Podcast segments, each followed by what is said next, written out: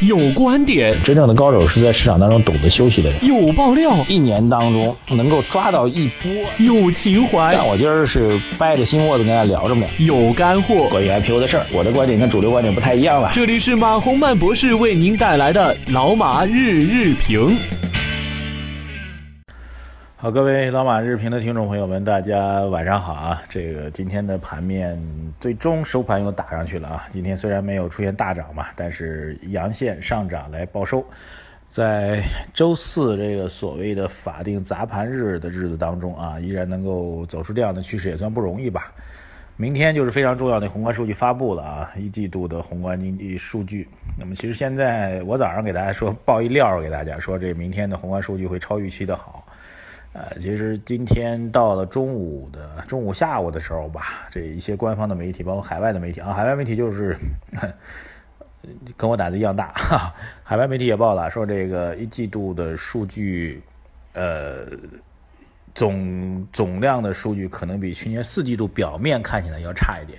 但是比市场之前预期的要好，因为市场之前预期呢，从二零一六年开始呢，我们这整个经济增长的速度啊就。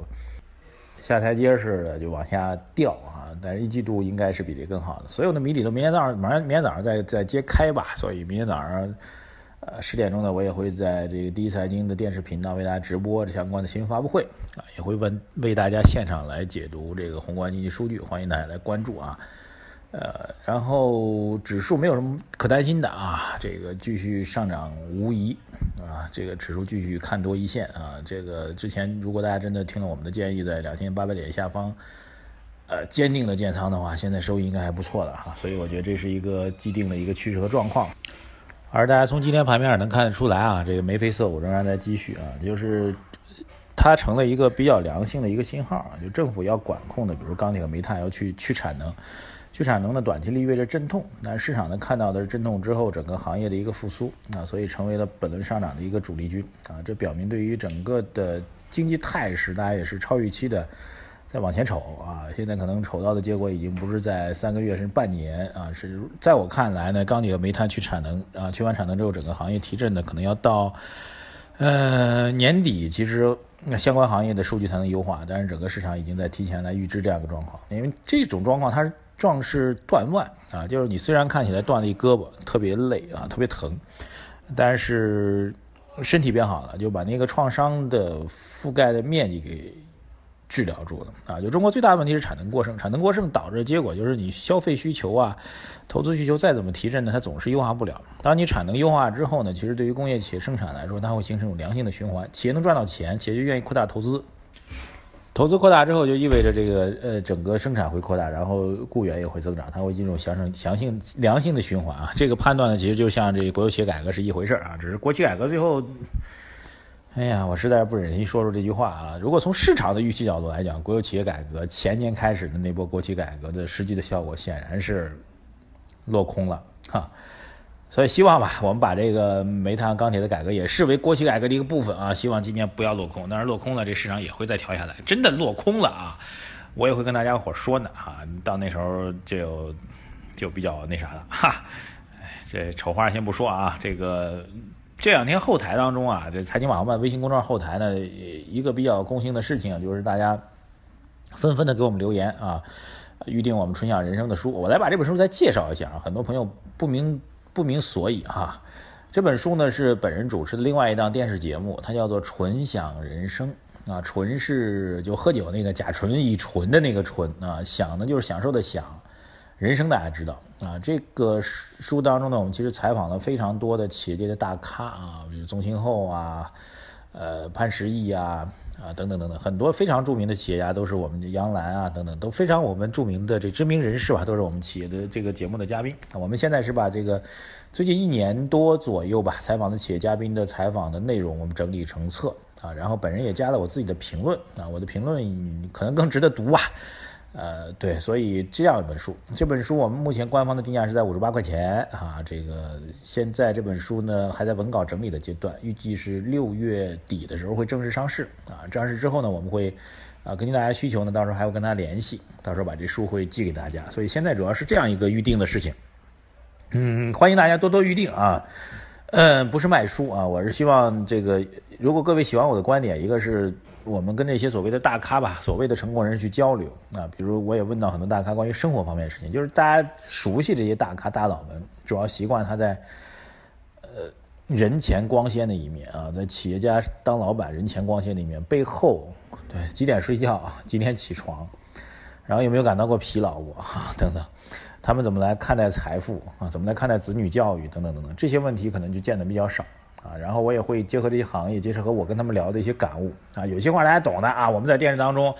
比如我在您面前啊，虽然我可能对您的某一个回答，我觉得哎有自己的感想，但这感想呢跟这个节目录制的主题不搭界啊，我就可能也就没说。但是这感想呢，我会在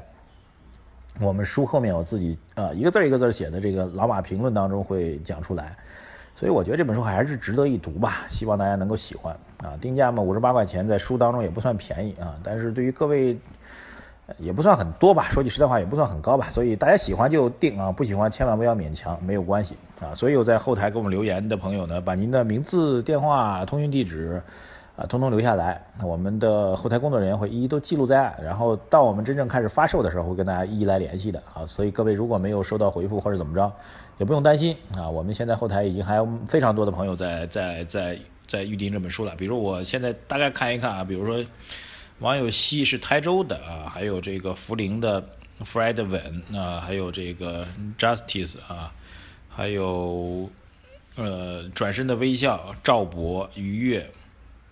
Gentlemen，等等等等，我们就不说太多了。真的很多朋友来订我们的书啊，我觉得还有一点时间跟大家聊这样的事情吧。有位网友的留言让我很触动啊，